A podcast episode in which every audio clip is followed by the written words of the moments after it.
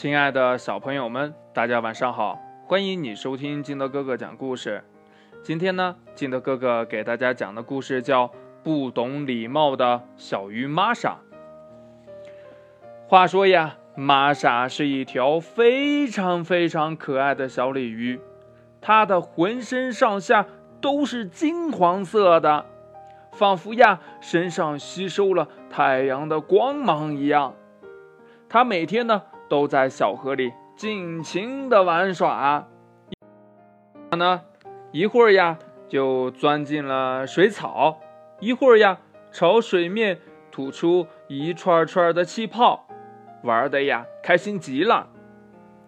这有一天呢，天气十分的晴朗，这水里呢暖暖的，小鲤鱼玛莎游啊游啊。不知不觉的就游到了岸边，看见了乌龟爷爷正在岸上晒太阳呢。老乌龟，和我一起玩吧！玛莎对着乌龟爷爷大叫起来。乌龟爷爷呢，闭着眼睛在那里一动不动，仿佛呀没听见玛莎的叫声。嘿，老乌龟，老乌龟，嗯，快下来，可和和我一起玩吧！玛莎呀，使劲地喊起来。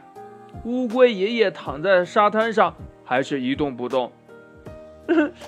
你你你你为什么不理我啊？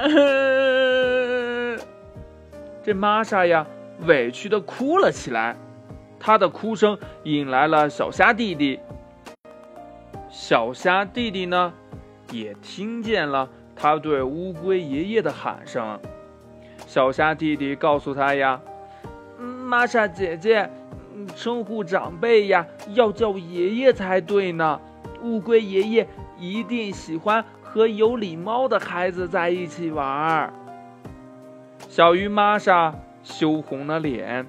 现在呀，它变成了一条地道的小红鱼了。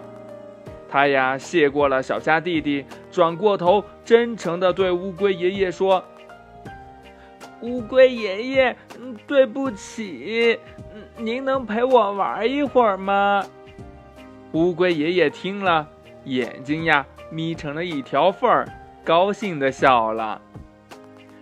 故事讲完了，亲爱的小朋友们，讲文明、懂礼貌的孩子才会受到大家的欢迎和喜爱，才会呀交到更多的好朋友。那。